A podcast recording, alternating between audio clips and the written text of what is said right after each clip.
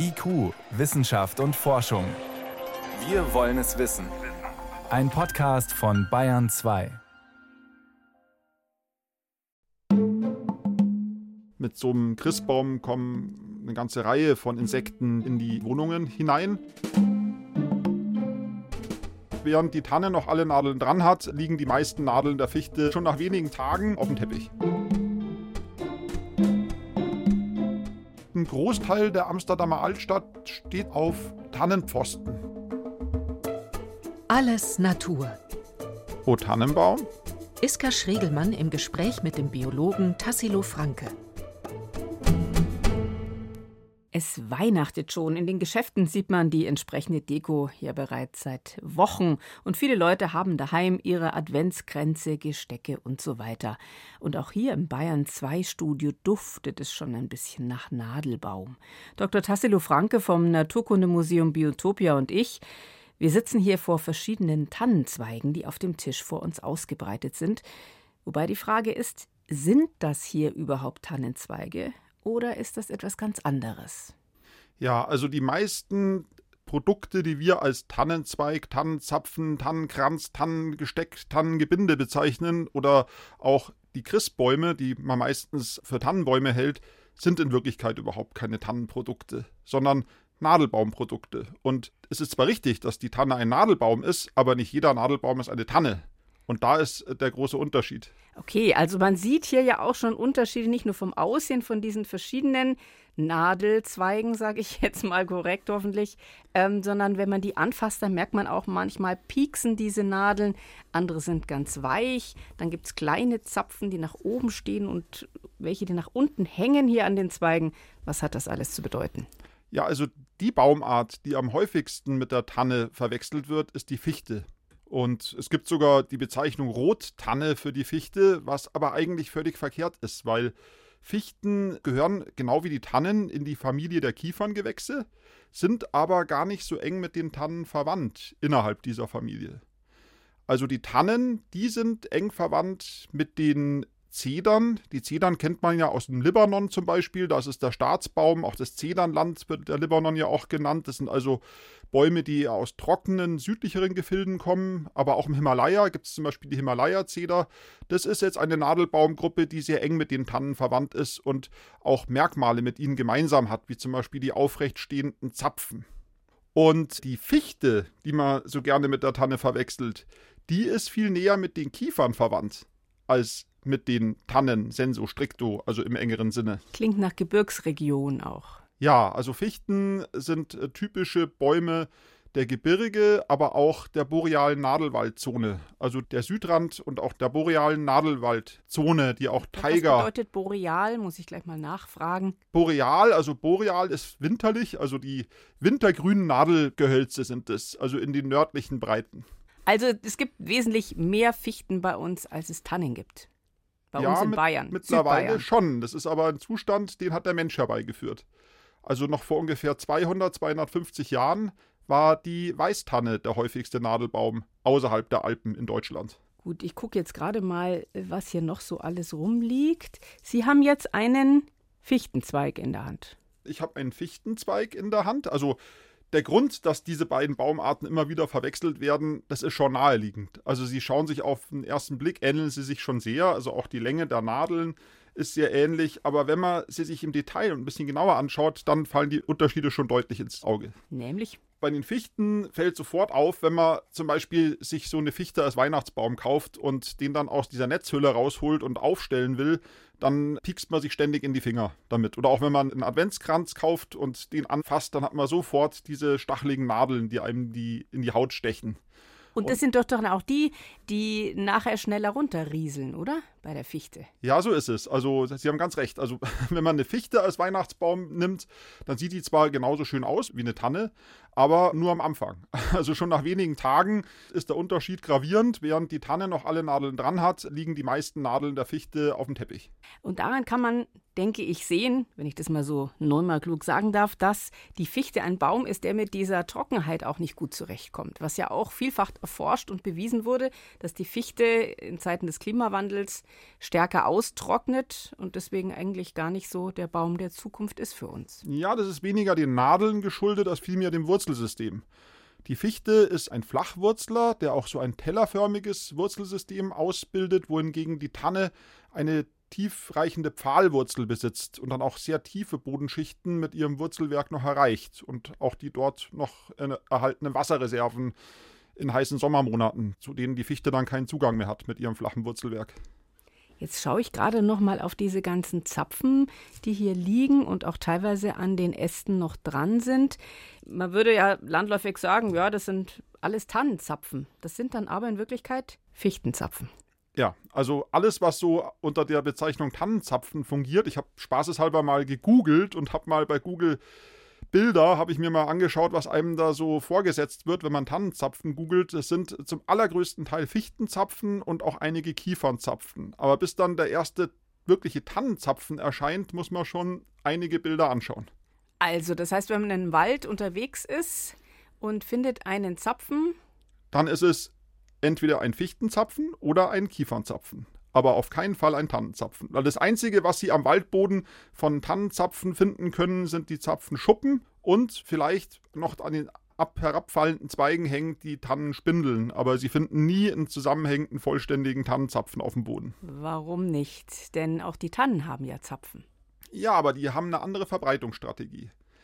Das heißt, beide setzen auf den Wind als Samenverbreiter.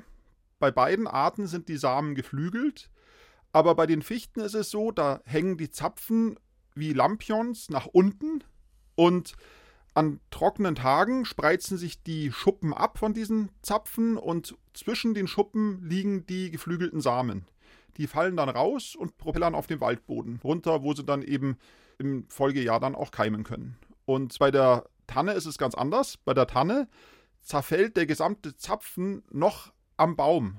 Die hängen ja nicht an den Zweigen, sondern die stehen senkrecht, also wie Kerzen praktisch oben auf den Zweigen drauf. Und da lösen sich dann die Schuppen und die Samen von den Spindeln und alles fällt auf den Waldboden und verbreitet sich auf diese Weise. Das heißt, man kann auch gar nicht mit Tannenzapfen basteln. Das ist alles ein Gerücht.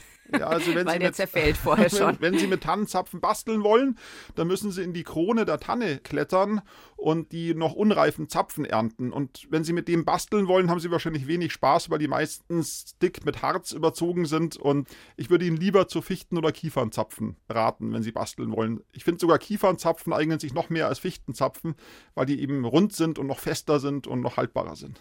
Was hier auch noch vor uns liegt zwischen diesen ganzen Nadelzweigen ist die Tuje, die ja auch immer eingewoben, ich sehe die öfter mal eingewoben in diese Adventskränze, aber die hat nun gar nichts mit der Gruppe zu tun, oder? Also auch bei der Tuje handelt es sich selbstverständlich um einen Nadelbaum, aber der gehört jetzt nicht zu den Kieferngewächsen, sondern zu den Zypressengewächsen. Es gibt allerdings innerhalb der Zypressengewächsfamilie auch ganz viele Arten, die Tanne heißen. Zum Beispiel die Schirmtanne gehört dazu, die japanische Sicheltanne gehört dazu. Also Sie sehen schon, also die Bezeichnung Tanne wird für wahnsinnig viel verwendet, was eigentlich gar keine Tanne ist. Naja, okay, dann sagen wir doch jetzt einfach Christbaum. Das stimmt ja dann auf jeden Fall. Alle Jahre wieder werden ja auf den großen Plätzen in den Städten riesige Christbäume aufgestellt. Und dabei kommen auch Fichten zum Einsatz. Zum Beispiel wird in Dortmund, habe ich gelesen, jedes Jahr aus rund 1700 Fichten mit einem riesigen Gerüst ein überdimensionaler Christbaum von 46 Metern Höhe aufgebaut. Und der findet sich natürlich auch im Guinness-Buch der Rekorde. Aber es kommen auch jede Menge klassischer Tannen zum Einsatz. Auf dem Münchner Marienplatz kann man dieses Jahr eine 25 Meter hohe Weißtanne aus Hohenpeißenberg bewundern. Und in Nürnberg am Hauptbahnhof, da steht ein Tannenbaum, der wie jedes Jahr aus dem unterfränkischen Spessart kommt. Und dieses Mal ist er 15 Meter hoch. Also die Weißtanne ist eigentlich der ideale Christbaum, weil er heimisch ist. Wir haben ein heimisches Produkt und weil er eben auch seine Nadeln lange behält und nicht so schnell verliert. Und gerade für solche Freilandmärkte und so ist es natürlich schön, wenn man dann so eine Tanne dann dort auch als Christbaum aufstellen kann. Und es gibt ja in Bayern auch die älteste Weißtanne. Das wissen Sie aber sicher besser. Ja, es ist definitiv die, die höchste Weißtanne Bayerns. Das ist die große Waldhaustanne. Die steht in der Nähe von Bayerisch Eisenstein im Nationalpark Bayerischer Wald in einem Urwaldrelikt. Also da ist sie nicht das einzige große Baumindividuum, da stehen also sehr viele große alte Bäume rum, aber sie hat eine Höhe von 55 Metern und einen Stammumfang von fast sieben Metern. Also sie ist wirklich gewaltig. Man schätzt, dass sie gut 500 Jahre alt ist. Also wenn man sich so ein 50 Meter Schwimmbecken vorstellt und das Ganze dann senkrecht stellt, dann hat man immer noch nicht den Wipfel dieser Tanne erreicht. Man müsste also nochmal fünf Meter drauf bauen und dann erst wäre man oben angekommen. Also es ist für unsere Breiten schon ein unglaublich hoher Baum. Und offenbar ist die Tanne ja wesentlich resistenter dann als die Fichte, die ja immer unter diesen Klimawandelbedingungen zu leiden hat. Ja, die Tanne wird deswegen ja auch im Waldbau stark gefördert. Es ist ja sowieso üblich heutzutage, dass wir eben diese gleichaltrigen und gleichartigen Fichten, Forstplantagen, die auch gerne als Holzäcker bezeichnet werden, dass wir die umbauen und der Waldumbau geht sehr in Richtung Mischwald. Und in den Mischwald des Hügellands und auch der Mittelgebirge und der Tieflagen der Alpen, da ist die Tanne ein ganz wesentlicher Bestandteil. Und deswegen wird eben auch die Tanne gefördert, forstwirtschaftlich momentan.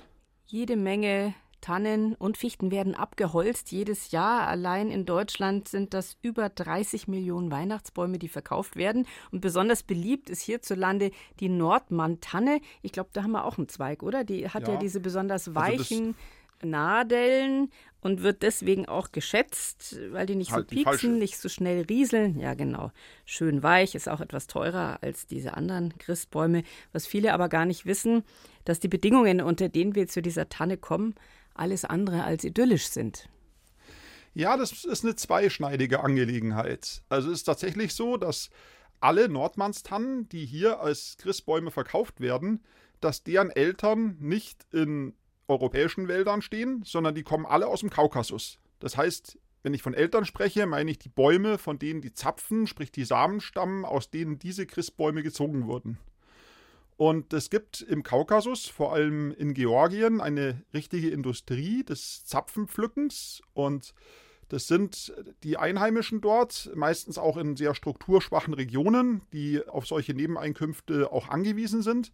Und die treffen sich dann im Spätsommer in diesen kaukasischen Wäldern, wo diese schöne Tanne zu Hause ist und klettern dann unter lebensbedrohlichen Bedingungen in die bis zu 30, 40 Meter hohen Wipfel dieser mächtigen Bäume hinauf, um dort die Zapfen zu ernten. Und da gibt es jedes Jahr schwere Unfälle, äh, auch Todesfälle, Brüche natürlich. Und das heißt, die Leute, die dort eben die Samen ernten, aus denen unsere Christbäume für unser Friedensfest gezüchtet werden, die begeben sich, damit wir diese Bäume bekommen, eigentlich kontinuierlich in Lebensgefahr. Also daran denken natürlich die wenigsten, schätze ich mal, wenn sie dann unter dieser Nordmann-Tanne Heiligabend feiern. Wobei man ja auch sagen könnte, okay, da muss man halt die Arbeitsschutzbedingungen verbessern vor Ort. Ganz genau. Und das wird auch gemacht. Also es gibt verschiedene Fairtrade-Organisationen, die sich darum bemühen, dort Schulungen auch in Georgien anzubieten, wo den Zapfenpflückern dann das Baumklettern nach den Bedingungen vermittelt wird, wie wir es auch hier zum Beispiel in Europa, die ganzen Baumärzte, die eben Bäume auch zuschneiden müssen, die klettern ja auch mit Seil- und Bergsteigerausrüstung in die Baumkronen rauf. Das heißt, diese Techniken werden denen dann in Schulungen vermittelt. Sie bekommen dann auch Ausrüstungen gestellt, Helme, Klettergeschirr, Seile und alles, was dazu nötig ist. Und sie bekommen sogar von manchen Organisationen, die bezahlen ihnen dann sogar eine Krankenkasse und auch eine Lebensversicherung. Und solche Bäume sind natürlich dann auch wesentlich teurer. Das heißt, auch diese Organisationen zahlen auch deutlich höhere Preise für die geernteten Zapfen. Und das schlägt sich natürlich auch im Preis des Christbaums nieder. Und man kann aber, wenn man ein bisschen recherchiert und eben auch Christbaum Fair Trade zum Beispiel googelt oder fair gehandelte Christbäume, kann man solche Bäume dann auch kaufen. Und meines Erachtens tut man dann auch was Gutes, weil diese Zapfen sind ein sogenanntes Non-Timber Forest Product. Das führt dazu, dass diese Wälder eben nicht gerodet werden, weil die Menschen dort im Kaukasus dann eben einen Wert, eine Wertschöpfung aus diesen Wäldern erhalten und dann eben diese Wälder auch schützen. Weil was einem nützt, das schützt man auch. Und deswegen tut man eigentlich, wenn man eine fair gehandelte Nordmannstanne als Christbaum kauft, eigentlich meines Erachtens der Natur eher einen Gefallen und auch der lokalen Bevölkerung, weil man eben auch für Arbeitsplätze sorgt in diesen strukturschwachen Räumen. Jetzt ist mir aufgefallen, Sie sagen immer Nordmannstanne. Ich kenne das aber ohne S. Also es wird ja immer die Nordmann-Tanne beworben. Ist das dann auch nicht korrekt? Ja, also eigentlich sind beide Aussprachen oder beide Sprechweisen äh, verbreitet und ich würde nicht sagen, die eine ist falsch, die andere ist richtig, aber die Tanne heißt ja wissenschaftlich Abies nordmanniana und sie ist nach dem finnischen Botaniker Alexander von Nordmann benannt und in der Botanik spricht man dann immer von Nordmannstanne, also die Tanne vom Herrn Nordmann, die der Herr ah, Nordmann entdeckt hat. Deswegen immer dieses S. Jetzt könnte man sich ja fragen, warum müssen eigentlich diese Zapfen, Samen so umständlich immer zu uns, also so umständlich geerntet oder so aufwendig geerntet werden und dann auch noch zu uns gebracht werden. Wir könnten doch hier unsere eigenen Nordmann-Tannen züchten, die, wenn sie nicht abgeholzt werden und groß genug sind, auch irgendwann mal Früchte tragen würden. Ja, also die Nordmantanne ist ein Baum, der im sehr hohen Alter erst anfängt, Zapfen zu produzieren. Und das ist ja das, was wir eigentlich nicht machen wollen. Also wir wollen ja nicht unsere Forste, unsere Wälder mit exotischen Baumarten aufstocken. Wird zwar weitläufig gemacht mit Roteichen, Douglasien etc., aber eigentlich ist es sinnvoller, mit heimischen Arten aufzuforsten. Und wenn wir wirklich Nordmannstannenzapfen ernten wollen würden, dann müssten wir ja große, geschlechtsreife Nordmanntannen produzieren. Und das ginge ja nicht in Baumschulen, sondern das müssten wir wirklich im Forstbetrieb dann machen. Und das ist aber nicht wünschenswert. Es gäbe ja auch noch andere Möglichkeiten, nämlich dass man zum Beispiel auf einen Christbaum ganz verzichtet aus Nachhaltigkeits- und Umweltgründen. Und man könnte sich ja alternativ auch einen länger einsetzbaren Weihnachtsbaum aus, ich sage jetzt mal Kunststoff zum Beispiel, anschaffen. Wissenschaftler haben da aber bereits ausgerechnet, dass dieser Plastikbaum dann mindestens 17 Jahre lang aufgestellt werden müsste, bis sich der ökologische Fußabdruck amortisiert hat. Also mal abgesehen davon, dass so ein Kunststoffbaum natürlich eine ganz andere Atmosphäre sicherlich verbreitet als der echte Nadelbaum, scheint es keine wirklich gute Alternative zu sein. Also ich habe früher in Afrika selber als Botaniker geforscht, in Kamerun und war auch mal kurz vor Weihnachten im Lande und da ist man dann überrascht, wie viele Plastikchristbäume, die furchtbar kitschig aussehen, dann plötzlich überall aufgestellt werden. Aber in unseren Breiten finde ich einen Plastikchristbaum auf gar keinen Fall die richtige Option. Erstens mal haben wir die ganze Mikroplastikdiskussion. Dieses Ding muss ja auch irgendwann mal entsorgt werden. Und natürliche Christbäume sind ja eigentlich ein Naturprodukt. Und gerade wenn man sich dann Mühe gibt, dass eben die Bäume aus Fairtrade fair gehandelt werden oder auch biologisch produziert werden, würde ich jetzt eigentlich kein Problem damit haben, dass sich die Leute einen natürlichen Christbaum in die Wohnung stellen. Mit einem natürlichen Christbaum, also nicht, dass Sie es falsch verstehen, ich bin jetzt nicht dagegen, um Gottes Willen, aber ich fand die Information so interessant, die ich gelesen habe. Mit einem natürlichen Christbaum hole ich mir auch rund 25.000 Insekten ins Wohnzimmer bzw. ins Haus, haben Forscher aus Norwegen festgestellt. Wie weiß ich nicht. Forscher der Universität Bergen haben das herausgefunden. Also, das sind Rindenläuse, Milben, Motten, kleine Spinnen. Natürlich alles nicht gefährlich, aber offenbar meinen viele dieser Insekten, wenn sie in der Wärme angekommen sind, dann der Winter ist vorbei, es ist Frühling und kommen raus und begeben sich dann auf Wanderschaft. Also erstens mal halte ich diese Zahl 25.000 für deutlich übertrieben, aber Sie haben schon recht. Also mit so einem Christbaum kommen eine ganze Reihe von Insekten, die dort auf den Zweigen und an, der, unter der Rinde überwintern, natürlich in die, in die Wohnungen hinein. Wobei die einzigen Notleidenden nicht wir sind, die diese Insekten ins Haus bekommen, sondern die armen Insekten und Spinnentiere selber, die natürlich bei unserer Heizungsluft äh, keine drei Tage überleben. Also wir haben ja jetzt diese ganzen Nadelzweige und Zapfen hier schon eine ganze Weile im Studio liegen und Dr. Franco und ich haben vorhin schon gesehen, dass da tatsächlich einiges kreucht und fleucht. Da war so ein, ich suche es gerade, aber jetzt hat sich's versteckt, kleines Insekt. Genau, hier ist es. Hier ja, läuft es auf einem ja, ja. Zapfen. Ja, ich sehe es auch. Das Dunkelbraun. ist eine kleine Weichwanze. Aha. Die ist ziemlich eingeschüchtert halben Zentimeter groß, würde ich sagen. Aber da rennen auch so Mini-Tierchen hier über ja, den Tisch. Ja, das ist eine Milbe in dem Fall. Das ist also kein Insekt, sondern die Milben gehören ja zu den Spinnentieren. Das ist eine kleine Milbe. Aber es gibt ganz viele verschiedene Insekten, die auf Tannen leben. Und einem dieser Insekten haben wir sogar ein wertvolles Waldprodukt zu verdanken, nämlich den Tannenhonig. Inwiefern produziert dieses Insekt den Tannenhonig? Also das Insekt produziert nicht den Tannenhonig, sondern ist die Quelle des Tannenhonigs, der ja von den Bienen, von den Honigbienen produziert wird. Was so allgemein bekannt ist, ist ja, Bienen sind ja wichtige Bestäuber, Honigbienen, und die gewinnen oder produzieren den Honig aus Nektar und Pollen. Und es gibt aber noch eine weitere Nektarquelle, und das sind die süßen Ausscheidungen von Blattläusen, die auch Honigtau genannt werden. Und gerade auf Weißtannen leben verschiedene Blattlausarten, die diesen Honigtau in großen Mengen produzieren und der wird dann emsig von den Bienen eingesammelt, im Kropf zwischengespeichert und dann, wenn sie wieder zurück in den Stock fliegen, in die Waben hineingewirkt praktisch. Und das ist dann der berühmte Tannenhonig. Ja, das kann man jetzt lecker finden oder auch nicht, aber wo wir gerade von den Produkten im Zusammenhang mit der Tanne sprechen, die Inhaltsstoffe zum Beispiel von Fichtennadeln oder auch Tannennadeln werden ja schon lange in der traditionellen Pflanzenheilkunde verwendet. Und ich glaube auch Bestandteile des Harzes. Auf jeden Fall kommen unter anderem ätherische Öle zum Einsatz, die gegen Bronchitis helfen sollen und auch antiseptisch wirken. Was weiß man denn über die medizinische Wirksamkeit? Gibt es da Studien dazu? Bei diesen ätherischen Ölen, da handelt es sich ja um hauptsächlich schleimlösende Substanzen, die an sehr vielen Medikamenten auch enthalten sind. Auch Hustenbonbons zum Beispiel enthalten Eukalyptusöl oder eben auch die Öle von Tannen und anderen Nadelbäumen. Also das ist definitiv erwiesen, dass diese Öle einen Nutzen haben. Aber was besonders interessant ist, ist eben nicht nur sind diese ätherischen Öle aus den Nadeln, sondern auch aus dem Harz der Bäume. Und es gibt ein Produkt, was man im Elsass zum Beispiel früher in größeren Mengen produziert hat oder gewonnen hat. Das ist das Elsässer Terpentin.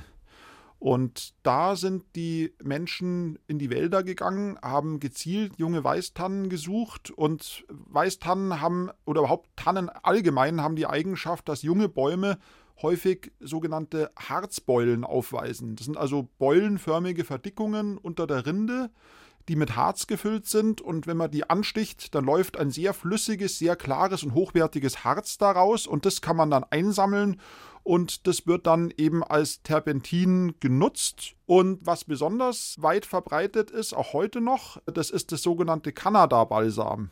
Und Kanada-Balsam heißt deswegen so, weil es aus der Balsamtanne gewonnen wird. Das ist eine Baumart, die in Nordamerika vorkommt und eben vor allem in Kanada traditionellerweise eben dieses Harz gewonnen wird. Da haben die Harzsammler so kleine Metallgefäße mit so einem scharfen Kamm auf einer Seite, wo sie dann richtig unter diese Harzbeulen drunter gehen und die anstechen. Dann läuft das Harz rein und so können dann erfahrene Harzsammler pro Tag zwei bis vier Liter von diesem sehr hochwertigen Tannenharz einsammeln. Was genau steckt in diesem Harz dann drin? Da sind eben auch Terpenoide drin, ätherische Öle, also ein ganzer Cocktail verschiedener wertvoller organischer Substanzen, die eben arzneilich genutzt werden, aber die auch noch andere interessante Anwendungen haben. Und ich habe auch selber früher während meinem Studium oder während meiner Diplomarbeit auch mit diesem Kanada-Balsam zu tun gehabt. Und zwar ist dieses Harz derart hochwertig und hat einen Brechungsindex, der sehr nahe an, an Glas Brechungsindex herankommt und deswegen wird es auch heute noch genutzt, um mikroskopische Proben auf Glasobjektträgern einzubetten, als Einbettungsmittel. Aber auch wenn man in die naturwissenschaftlichen Sammlungen geht, zum Beispiel bei uns in die Zoologische Staatssammlung, da findet man zum Teil solche Glasobjektträger noch aus dem 19. Jahrhundert, wo solche Proben fixiert wurden. Und auch da hat man schon dieses sehr, sehr wertvolle Kanada-Balsam genutzt. Und es ist bis heute vollkommen transparent. Ich erinnere mich, dass ich als Kind, wenn ich mit meinen Eltern im Wald unterwegs war, immer gerne diese hellgrünen Spitzen der Fichtenzweige, ich gehe davon aus, es waren Fichtenzweige, aber ich glaube schon, darunter getan habe und die gegessen habe. Schmeckten ganz gut. Ja, das, wovon Sie sprechen, das ist der Maiwuchs. Man nennt es so, weil diese frischen, hellgrünen Nadeln immer so Ende April, Anfang Mai an den Triebspitzen zu sehen sind. Und die wurden schon immer von den Menschen gerne gegessen, weil sie nämlich sehr vitaminreich sind. Weil Sie haben sicher auch bemerkt, dass wenn Sie die gegessen haben, dass es ganz säuerlich, ganz sauer ist. Und diese Säure, die kommt vom Vitamin C. Und früher war ja gerade nach dem Winter, haben die Menschen ja kaum Vitamine in der Nahrung gehabt, war die Krankheit Skorbut, war wirklich sehr gefährlich, Scharbock, wie sie auch bei uns genannt wurde, und da waren diese vitaminhaltigen Nadeln ein gutes Gegenmittel. Finde ich sehr erfrischend. Also so habe ich es jedenfalls in Erinnerung, habe es schon lange nicht mehr gemacht, aber ich kann mir vorstellen, dass es den Wildtieren auch gut schmeckt. Ja, die Wildtiere, die stehen auch auf solche Nadeln. Die fressen sie aber nicht nur im Mai, sondern die fressen sie vor allem auch im Winter, wenn nämlich keine Laubblätter und keine Gräser und sowas im Wald vorhanden sind. Und die Tanne ist besonders gefragt bei Wildtieren, weil sie im Gegensatz zur Fichte sehr weiche Nadeln hat, die auch nicht so harzig sind und deswegen ist die Tanne sehr, sehr stark verbissgefährdet. Und man sieht es ja auch, wenn man Waldspaziergänge macht, man erkennt die Jungtannen, wenn man kein geschultes Auge hat, häufig ähm, gar nicht an den, an den Nadeln selber, sondern an diesen blauen kleinen Spitzchen, wo spitze Spieße wegstehen. Das ist eben ein Verbissschutz, den die Förster und Waldarbeiter auf diese Fichtenwipfel draufstecken, damit sie eben nicht vom Rehwild verbissen werden. Und da das Rehwild in unseren Wäldern ja keine natürlichen Feinde mehr hat und eben auch gehegt wird, also gezielt auch gefördert, angefüttert wird, ist unser Rehbestand in den Wäldern viel zu hoch. Und das war eine der Hauptursachen neben dem sauren Regen, warum in unseren Wäldern die Tannen so stark zurückgegangen sind. Und das will man heutzutage verhindern. Das leuchtet ein, wobei man vielleicht noch dazu sagen sollte, dass nicht alle Nadelbäume unbedenklich sind, wenn man sie isst. Also bevor Sie jetzt da durch den Wald laufen und Nadeln probieren, ja, Sie, Sie sagen es. Also auf gar keinen Fall, wenn man sich nicht gut auskennt, äh, an Nadelbäumen willkürlich die Nadeln essen. Wir haben nämlich auch einen sehr giftigen Nadelbaum in unserer heimischen Flora, der übrigens genau an denselben Stellen wächst, wo auch unsere Tanne vorkommt, nämlich im tiefen Waldschatten. Und das ist die Eibe. Und die Eibe ist tödlich giftig. Und wenn man von der zu viele Nadeln isst, dann ist der Weg ins Krankenhaus unvermeidlich. Ich habe, um nochmal auf Weihnachten und unsere Christbäume zurückzukommen, Bilder gesehen aus Zoos, Fotos von Elefanten und auch Giraffen, die sich über die Zweige von Tannen und Fichten hergemacht haben, also über Weihnachtsbäume, die sich nicht verkaufen haben lassen, die ihnen zum Fraß vorgeworfen wurden. Für die Zootiere ist es natürlich eine abwechslungsreiche Kost neben dem Heu, was sie eben sonst bekommen. Und diese Nadeln sind, wie wir schon gesagt haben, reich an Vitaminen, an antibakteriellen Terpenoiden und dergleichen. Das heißt, im Endeffekt machen die eine richtige Kur, wenn die einmal im Jahr dann eben diese Nadeln fressen, die sicher auch gute Ballaststoffe darstellen für diese Tiere. Was kann man eigentlich mit dem Holz von Tannen machen? Tannenholz ist ein sehr wertvolles Bauholz. Es ist relativ weich. Es lässt sich gut bearbeiten und was ihm von Fichtenholz, dem es ansonsten eigentlich sehr ähnlich ist, aber unterscheidet, ist, dass es kein Harz enthält. Es ist ein harzfreies Holz. Das merkt man auch, wenn man an dem Holz riecht. Tannenholz hat eher so einen säuerlichen Geruch, weil es eben auch sehr viel Wasser enthält. Und das Fichtenholz hat diesen typisch harzigen Geruch, den man auch vom Kiefernholz kennt. Und wenn man mit der Lupe genauer hinschaut, dann sieht man auch in diesen Jahresringen, in den dunkleren Bereichen bei der Fichte kleine weiße Punkte eingestreut. Und das sind die Harzkanäle. Und die fehlen beim Tannenholz. Und dadurch, dass das Tannenholz kein Harz enthält, kann man es eben sehr gut auch behandeln. Man kann es sehr gut imprägnieren. Das nimmt auch sehr gut Anstriche und Farbe auf, weil das sofort in den Holzkörper eben eindringt, diese Farbe, diese Lacke. Deswegen ist es dafür gut geeignet, aber das Tannenholz hat ganz vielfältige Anwendungen. Also man nimmt es zum Beispiel für den Instrumentenbau ist es gut geeignet, weil es sehr langfaserig ist. Man hat es zum Beispiel in Holland früher in großen Mengen importiert. Man kennt zum Beispiel im Schwarzwald die sogenannten Holländerstämme. Das waren also bis genormt 18 Meter lange Stämme, die dort geschlagen wurden von großen Tannen und die wurden dann auf Lösen den Rhein hinunter transportiert bis nach Amsterdam und ein Großteil der Amsterdamer Altstadt steht zum Beispiel auf Tannenpfosten, weil der, der Untergrund eben dort, wo Amsterdam liegt, nahe an der Küste eben sehr weich und sumpfig ist, musste man die Altstadt auf Pfosten, auf Pfähle eigentlich errichten. Und äh, neben Eichenholz, was überwiegend aus Polen stammt, kommt ein Großteil dieser Pfosten eben aus Tannen, Weißtannen, die im Schwarzwald geschlagen wurden. Spannend. Und das größte selbsttragende Holzdach der Welt ist offenbar auch aus Tannenholz. Ja, das ist ein gewaltiges Dach, hat die Fläche, ich glaube, von ungefähr zwei Fußballfeldern und ist das größte freitragende Dach, wie Sie sagen. Und das ist eben auch aus diesem sehr stabilen Tannenholz, was eben durch diese Langfaserigkeit eben auch sehr elastisch, sehr biegsam, sehr fest ist, ist, das, ist dieses Dach errichtet worden. O Tannenbaum, kann man da nur sagen. Und das ist ja auch der Titel unserer heutigen Sendung. Vielen Dank an den Biologen Dr. Tassilo Franke vom Biotopia Naturkundemuseum in München. Ja, vielen Dank. Hat wie immer viel Spaß gemacht, mit Ihnen über Naturthemen zu plaudern. In unserem Podcast Center und überall, wo es Podcasts gibt, finden Sie bei IQ Wissenschaft und Forschung sämtliche bisherigen Folgen von Alles Natur. Zum Beispiel ein Gespräch über Wanzen, die sich vor der Kälte draußen in unsere warmen Häuser flüchten, aber nicht etwa, weil sie mit dem Christbaum reingetragen werden. Das funktioniert in diesem Fall anders, aber das können Sie sich ja dann anhören. Und außerdem gibt es zum Beispiel auch noch eine Alles-Natur-Sendung zum Überwintern. Im Tierreich werden nämlich die erstaunlichsten Strategien angewandt, um die kalte Jahreszeit gut zu überstehen. Die einen bauen ihre inneren Organe um.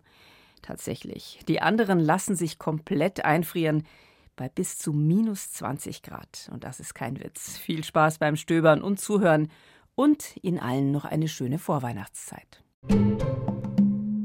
Das war IQ, Wissenschaft und Forschung. Alles Natur. Iska Schregelmann im Gespräch mit dem Biologen Tassilo Franke. Redaktion Bernhard Kastner.